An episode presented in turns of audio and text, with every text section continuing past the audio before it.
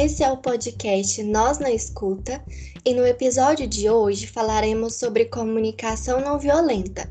E para essa conversa, convidamos a Luciana Pacheco, graduanda em psicologia e há quatro anos dedica-se ao estudo e prática da comunicação não violenta.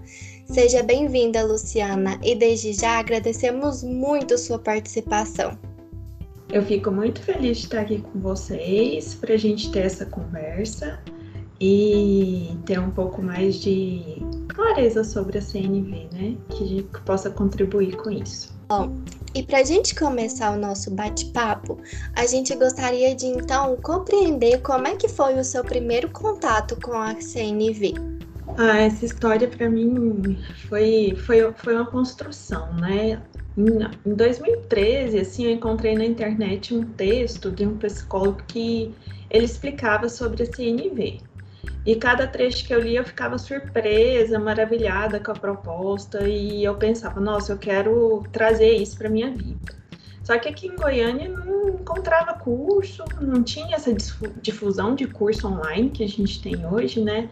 E eu fiquei assim um tempo lendo o que eu encontrava e em 2015, mais ou menos, eu fiz um primeiro workshop com um facilitador de São Paulo, que ele veio aqui em Goiânia. E foi incrível e só aguçou ainda mais a minha intenção de integrar esses processos na minha vida.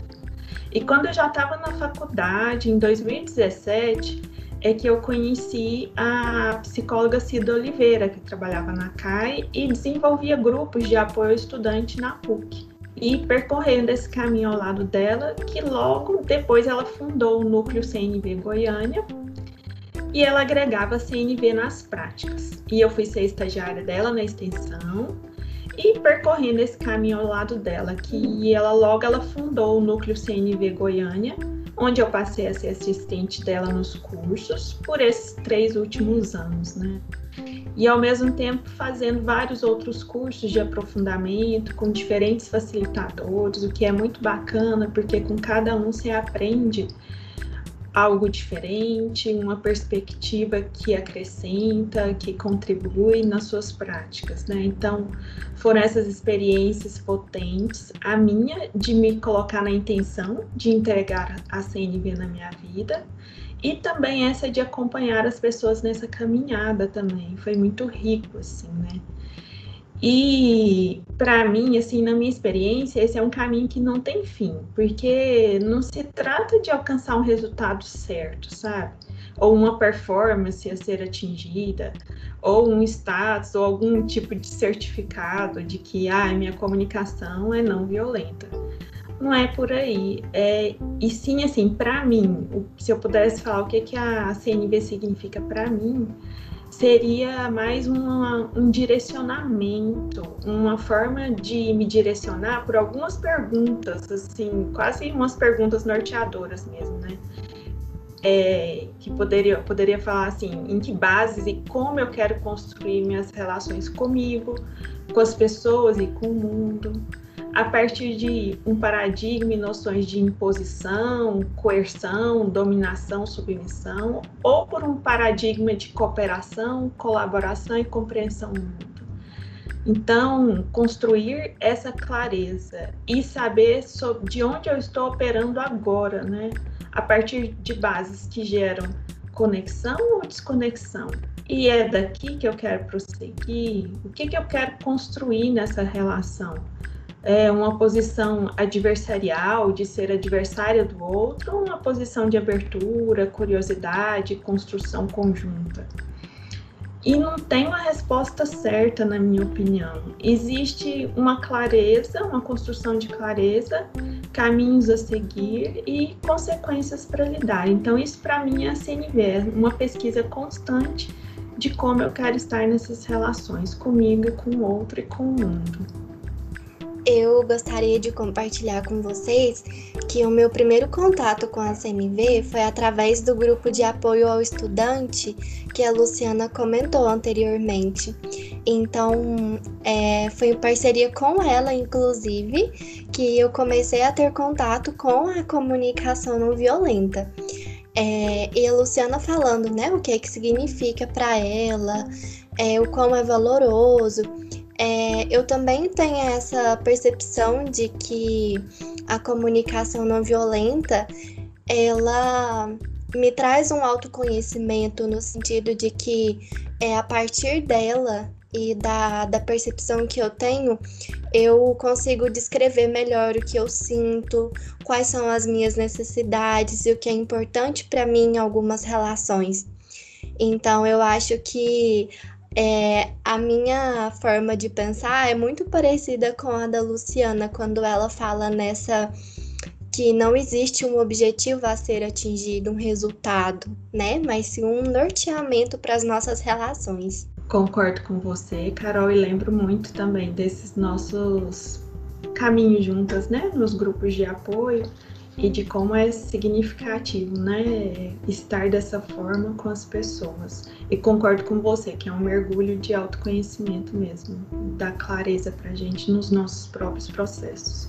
É, como a gente começou a falar sobre relações, é, eu gostaria, Luciana, de perguntar a você, é, a partir do seu contato com a comunicação não violenta, você percebeu algumas mudanças nas suas relações? Ah, sim, Carol. Assim, se eu fosse falar de uma forma resumida né, e sintética, eu poderia dizer que eu percebo conexões com a maior qualidade de confiança, liberdade e respeito mútuo, com a disposição de investigar o que está acontecendo realmente ali, a, para além de rótulos, julgamentos e comportamentos, né? E o que é muito marcante, assim, para mim, na minha, na minha experiência, né, é que o primeiro passo que eu tenho que construir foi na minha relação comigo mesma. Então, a CNV me apoia a conquistar clareza sobre o meu mundo interno, sobre os meus sentimentos, minhas necessidades, como você mesma pontuou, né? Esse processo de autoconhecimento. A partir das situações que eu vivencio. E ao me apropriar disso, dar mais clareza para isso, eu posso estar nas relações levando essa clareza ao meu respeito, expressando o que eu preciso, com que e assim, com a consciência de que o outro também traz com ele esse pacote universal que todos nós viemos de fábrica, né? Sentimentos, necessidades humanas universais.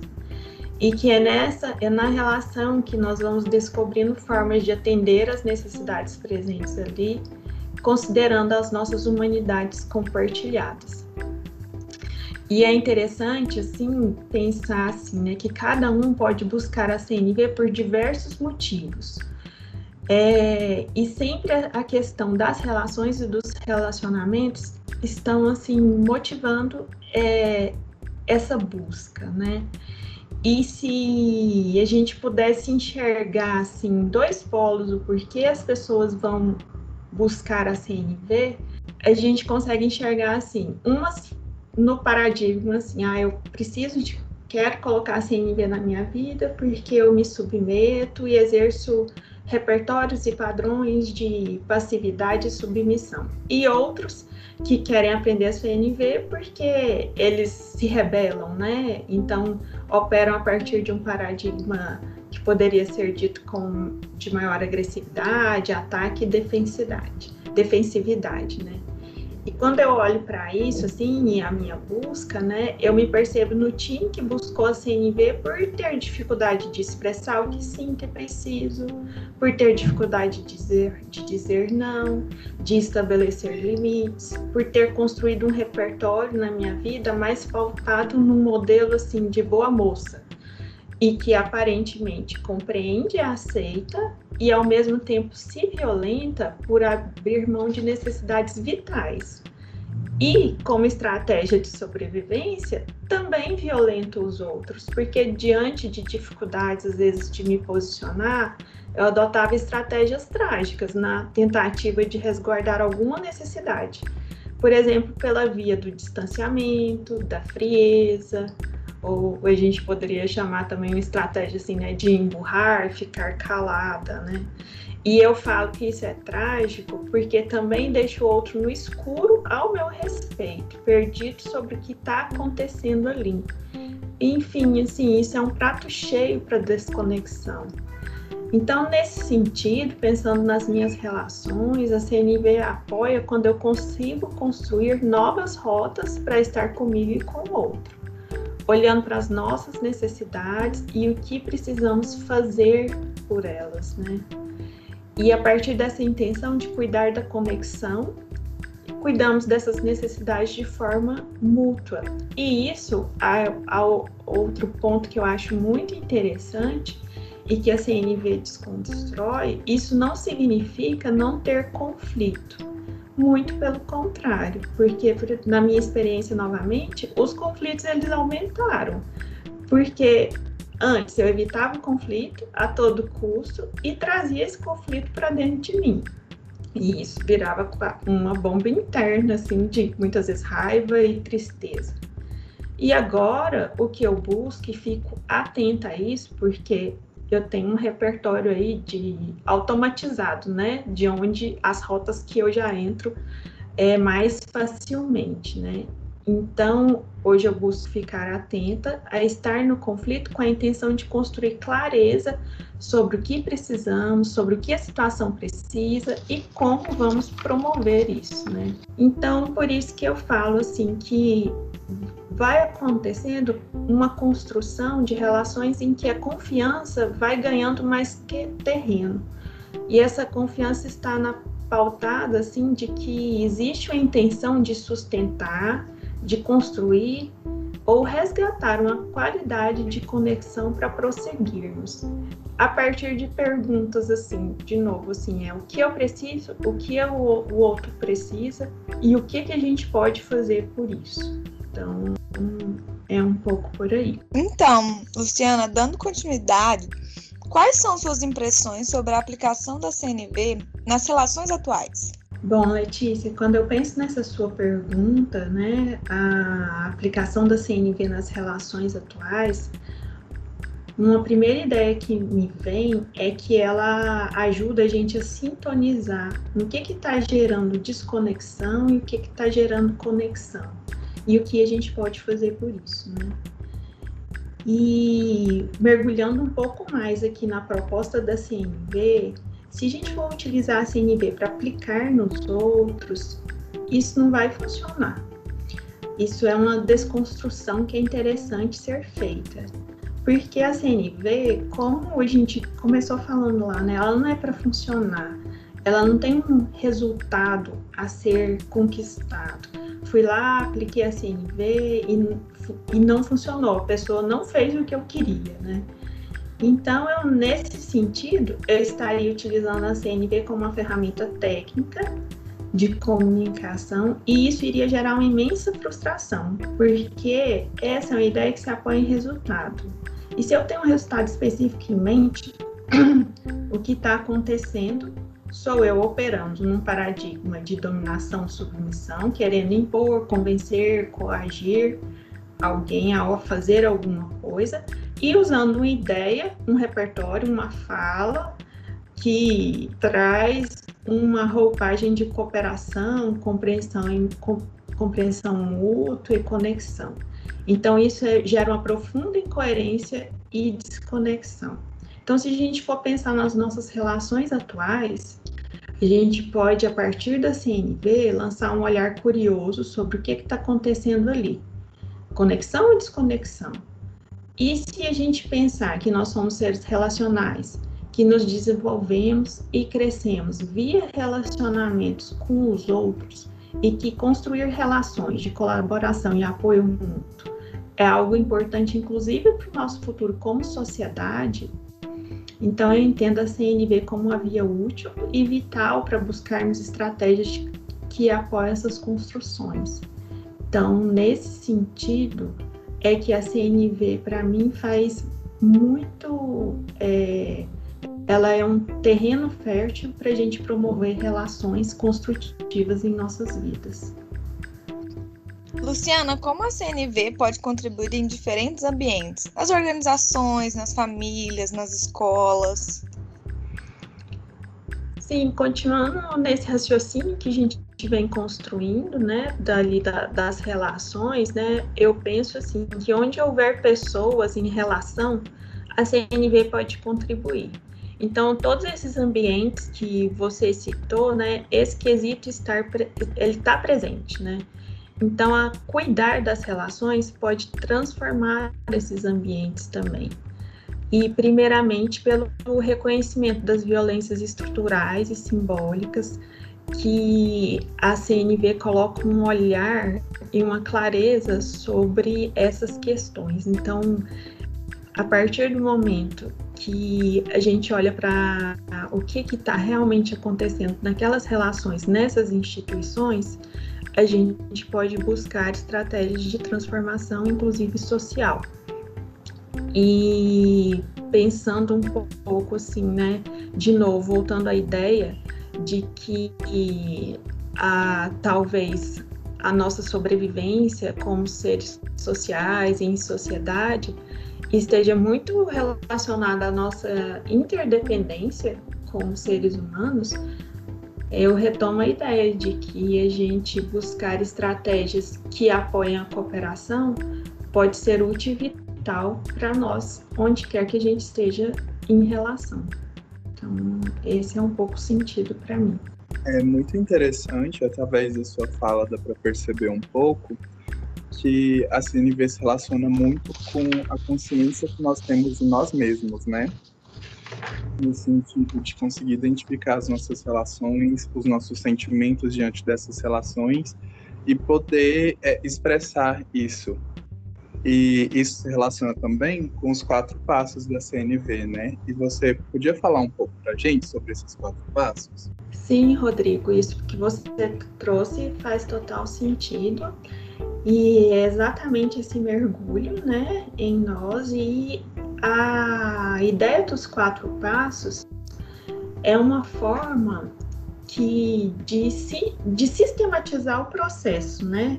Tá, nós estamos falando de gerar conexão, de estar com outro a partir de uma ideia de cooperação é, e, e, apoio, cooperação e colaboração, mas como fazer isso, né? É, os quatro passos, eles são, são, são nomeados, né, como a observação, sentimentos, as necessidades e o pedido, né? Então, teoricamente, essa seria uma forma da gente estruturar a nossa fala a partir desses quatro elementos.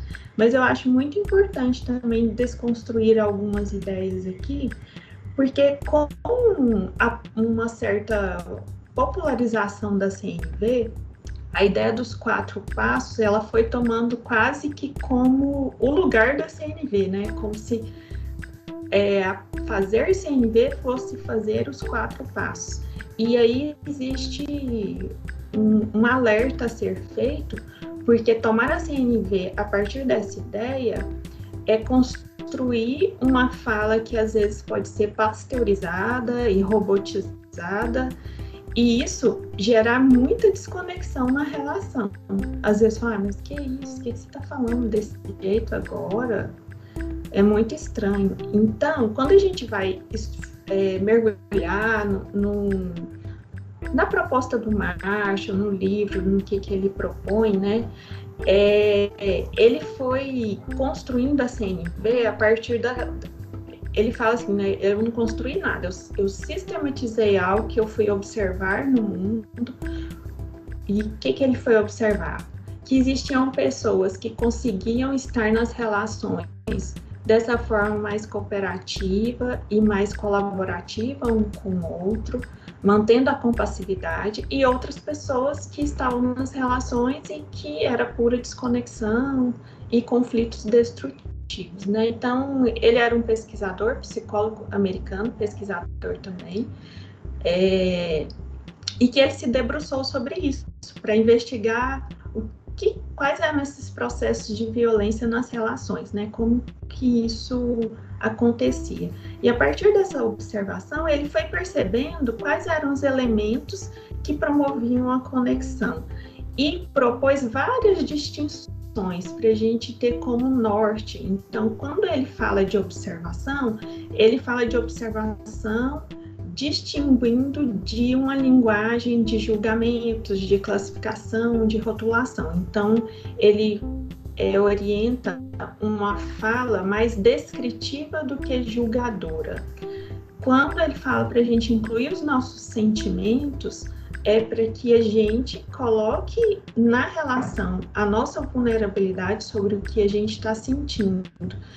A distinção é com o pensamento e não sobre o que a gente está pensando sobre aquela situação. A gente falar sobre o que a gente está pensando, ah, isso é injusto, é, eu não concordo, ao invés de falar, nossa, eu me sinto frustrada quando isso acontece, quando eu me comunico a partir de um pensamento, isso pode gerar desconexão com a pessoa que está me escutando. Mas se eu falo do meu sentimento, isso pode promover que o outro continue aberto para a escuta, né? O próximo passo seriam as necessidades, diferenciando ela de estratégias. Né? O Marshall fala que as necessidades é aquilo que nos motiva, é afeto, de segurança, de proteção. Então, são necessidades universais. E ele faz a distinção com as estratégias, porque as estratégias é o que a gente, de ação, a gente faz para alcançar uma necessidade. Por exemplo, a necessidade de segurança. Eu, Luciana, eu posso entender que para me sentir segura, eu moro num apartamento. Outras pessoas entendem que para ter segurança moram num condomínio fechado. Então são diferentes estratégias para atender a mesma necessidade. E o Marshall fala assim que os conflitos, eles às vezes operam na dimensão das estratégias, porque se você for olhar para as necessidades, você vai começar a encontrar pontos comuns e de que podem ser feitos acordos ali nesse nível das necessidades. E o quarto passo seria o pedido, né? Eu transformar essa minha observação, esse meu sentimento e a minha necessidade em um pedido claro de ação para outra pessoa ou um pedido também de conexão, checando com o outro o que que o outro entendeu. Então essa seria uma ideia geral assim dos quatro passos ou quatro distinções. E Luciana, na sua opinião, qual o maior desafio na implementação de, da comunicação não violenta? Pedro, quando eu penso assim nos desafios, né, eu penso assim nos três níveis que a CNV se propõe a operar, né, no nível pessoal, no nível relacional e no nível sistêmico, que, em, em, que engloba a, a, tipo assim, a gente como ser social, a gente em sociedade, né? Então, se eu for falar de um nível pessoal, na, na minha experiência, é eu sair dos meus automatismos, das minhas reações automáticas, né? E me oferecer um olhar quando eu percebo que eu estou em desconexão comigo ou com outro, eu parar e me oferecer um olhar curioso para ir construindo novas rotas de estar nessa relação com o outro. Então, é para mim faz muito sentido cultivar esse processo de autoconexão, me oferecer empatia, identificando os meus sentimentos, identificando as minhas necessidades e a partir daí buscar o que eu preciso nessa reação, relação com o outro. Então, nesse nível pessoal, sair da reatividade é para mim um, um grande desafio. Se eu pensar no nível da relação, para mim o desafio é sustentar uma qualidade de abertura e escuta para estar com o outro. E, e também reconhecer quando eu não tenho essa disponibilidade emocional para estar com o outro e falar sobre isso de forma clara e aberta, né? De que naquele momento se eu permanecer naquela escuta, vai gerar desconexão. O outro nível, que é o sistêmico, para mim, um dos maiores desafios é a desconstrução das violências estruturais e simbólicas. Por exemplo, o racismo, a homofobia, injustiça social, o machismo. Então, seria esse convite para a gente se incluir nos espaços da coletividade e sermos propagadores dessas sementes, usando o nosso poder pessoal para buscar pessoas que têm poder estrutural influenciar, persistir, acreditar entender que esse é um trabalho de tempo histórico e que vai demandar tempo, energia, persistência para alcançar as pessoas, aprofundar e ganhar consistência. E que ao mesmo tempo isso já tem sido visto. A gente vê a CNV acontecendo, por exemplo, na justiça restaurativa. No Brasil todo tem é, práticas da justiça restaurativa que envolve a CNV. Tem aqui em Goiás mesmo, tem um juiz, eu não sei se ele está em Anicuns, mas ele desenvolvia um trabalho de CNV nos presídios que era muito interessante. Tem facilitadores de CNV que atuam nas comunidades do Rio de Janeiro e que fazem um trabalho muito potente por lá. A gente já vê a CNV ganhando é, os espaços nas empresas, nas relações pessoais e cada vez mais, mas sempre entender que existe esse desafio, né, da desconstrução das violências estruturais e simbólicas. Luciana, voltando um pouco mais para esse nível pessoal que você falou, se você pudesse dar uma dica, uma orientação é, para quem, quem pretende ter uma comunicação mais assertiva, qual seria? Pedro, eu acho que nessa proposta que a gente está conversando, a construção da assertividade ela passa primeiro pela clareza de qual intenção está presente em mim e por que isso irá refletir, porque isso vai refletir na forma como eu irei me, me expressar, né? Então eu preciso construir a assertividade primeiro comigo, ou seja, conquistar a clareza desse meu mundo interno, dos meus sentimentos, necessidades e oferecer ao outro esse mesmo olhar e lugar de humanidade, que é o de um ser humano que compartilha comigo necessidades humanas universais. Então, se isso não está claro para mim, não me expressarei com clareza e os ruídos serão obstáculos que irão gerar desconexão e a não assertividade, consequentemente. Então, agora caminhando para o final, mas gostaríamos de saber se você quer acrescentar alguma coisa que você acha importante e não foi comentado até aqui. Rodrigo, o que eu gostaria de deixar é, vai ser uma frase do Marshall, que eu trago ela como um norteador para mim também. Então, eu vou ler ela aqui para que isso fique no nosso fechamento. Então, ele diz assim: se eu uso a comunicação não violenta para libertar as pessoas da depressão, de conviverem melhor com as suas famílias, mas simultanea, simultaneamente não lhes ensino como rapidamente transformar os sistemas sociais no mundo, então eu me torno parte do problema. Essencialmente, estarei as pacificando, fazendo-lhes mais felizes de viver nos sistemas como atualmente são, e assim utilizando a CNV como um narcótico Marshall Rosenberg. É, eu uso essa frase como guia é, especialmente por isso mesmo, para que a CNV não sirva como elemento de passividade, de, de, de não é pacificação, mas de ter essa ideia de passividade, de entender os conflitos e não fazer nada por eles. Então, isso é muito importante na minha opinião, a gente trazer isso à frente quando a gente se propõe a integrar a CNV na vida. Então, nós queremos agradecer, Luciana, imensamente a sua participação nesse episódio.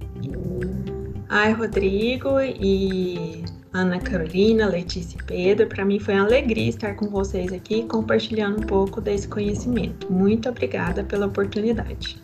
O meu nome é Ana Carolina. O meu é Letícia. O meu é Pedro. Eu sou o Rodrigo e esse foi mais um episódio da.